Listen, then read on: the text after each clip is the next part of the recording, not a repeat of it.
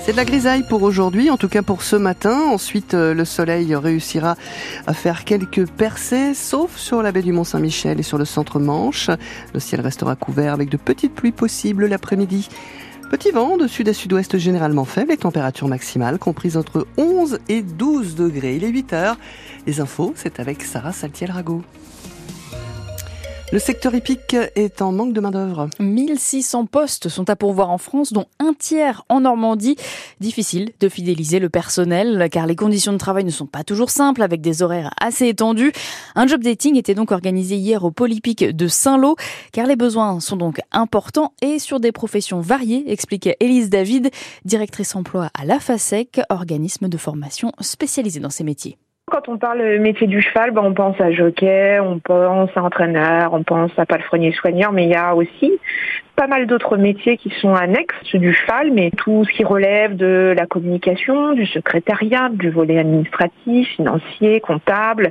Il y a aussi euh, des agents euh, commerciaux euh, pour des équipementiers et autres vendeurs, formateurs techniques dans les écoles. Il y a une vraie économie autour de, des métiers du cheval. Alors on va pas se cacher qu'effectivement le métier poids lourd, c'est celui de palefrenier soigneur, puisque c'est le métier phare. Tant qu'il y aura des chevaux, il y en aura besoin. Tout secteur confondu, hein, une écurie d'entraînement a besoin d'un palefrenier, une écurie d'élevage, etc. Mais euh, l'activité qui relève de l'entraînement de chevaux de course, elles sont centralisées sur les métiers liés à l'entraînement de nos chevaux de course, monter, atteler. Donc il faut aussi des compétences spécifiques. Élise David, directrice emploi de la FASEC, organisme de formation dans les métiers hippiques. C'est une des réponses à la gronde des agriculteurs. Les services de l'État dans la Manche renforcent leur contrôle sur les étiquettes en supermarché. Ils étaient hier dans un magasin de Condé-sur-Vire, dans le centre Manche, pour traquer les produits faussement made in France, c'est-à-dire sur francebleu.fr. La colère dans le monde de l'éducation, elle ne retombe pas et les problématiques s'accumulent. Hier, à la sortie de l'école, une soixantaine de parents et enfants du regroupement scolaire de Cambernon-Monthuchon protestaient contre la fermeture d'une classe. Ils ont aussi lancé pétition sur la plateforme change.org.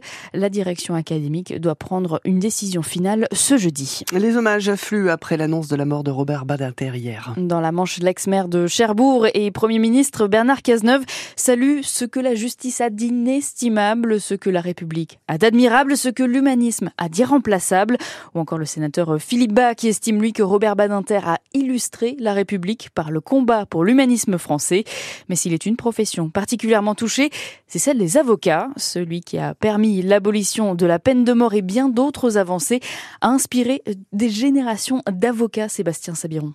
À la sortie des salles d'audience, la disparition de Robert Badinter suscite une émotion sincère chez maître Julia Bénèche, 30 ans, avocate pénaliste. À l'âge de 20 ans à peu près, où j'ai, euh, on m'a mis entre les mains un petit peu par hasard euh, ces livres, L'exécution et l'abolition. Ça a été une claque énorme, ça a été un vrai moteur euh, dans mon souhait de devenir avocate pénaliste.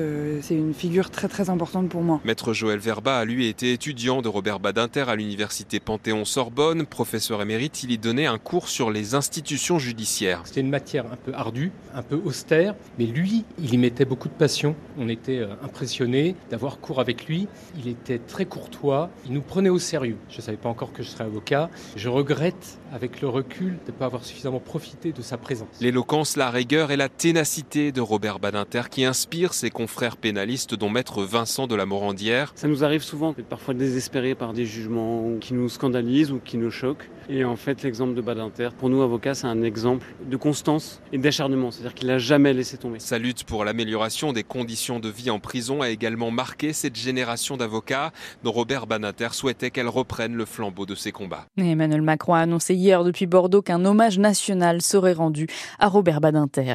La guerre qui fait toujours rage en Ukraine. Ce matin, une attaque de drones russes a tué sept personnes, dont trois enfants, à une station-service de Kharkiv. Au Proche-Orient, c'est la situation de Gaza qui inquiète toujours. L'armée israélienne bombarde depuis ce matin la ville de Rafah au sud. Elle a ordonné un plan d'évacuation avant une possible opération terrestre. Après 24 heures d'angoisse, Eden a finalement été retrouvé.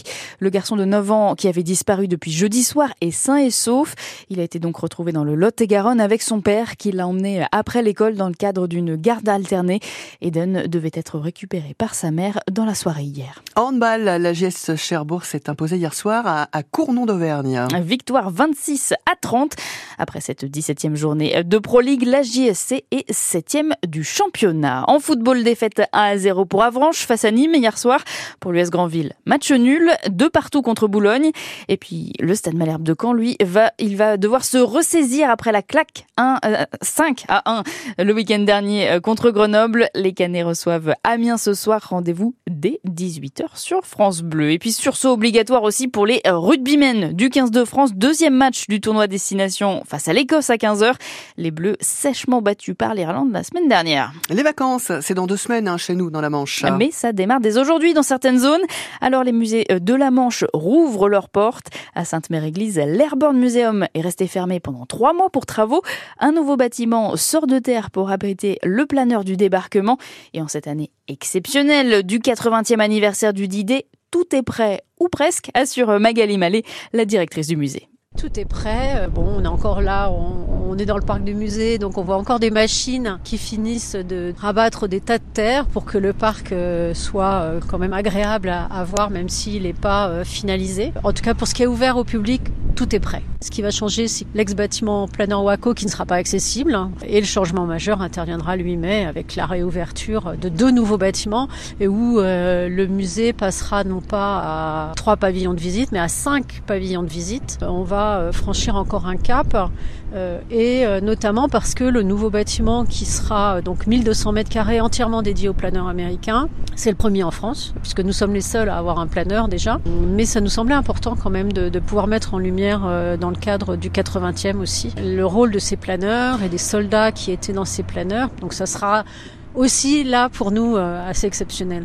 Et le tout nouveau bâtiment du planeur ouvrira donc au public le 8 mai prochain pour une inauguration officielle au cœur des commémorations du débarquement début juin.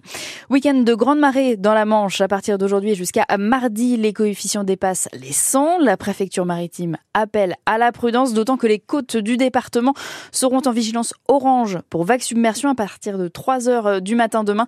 Les consignes de prudence sont bien sûr à retrouver sur francebleu.fr. En 2023, 244 personnes se sont retrouvées isolé par la marée en Manche.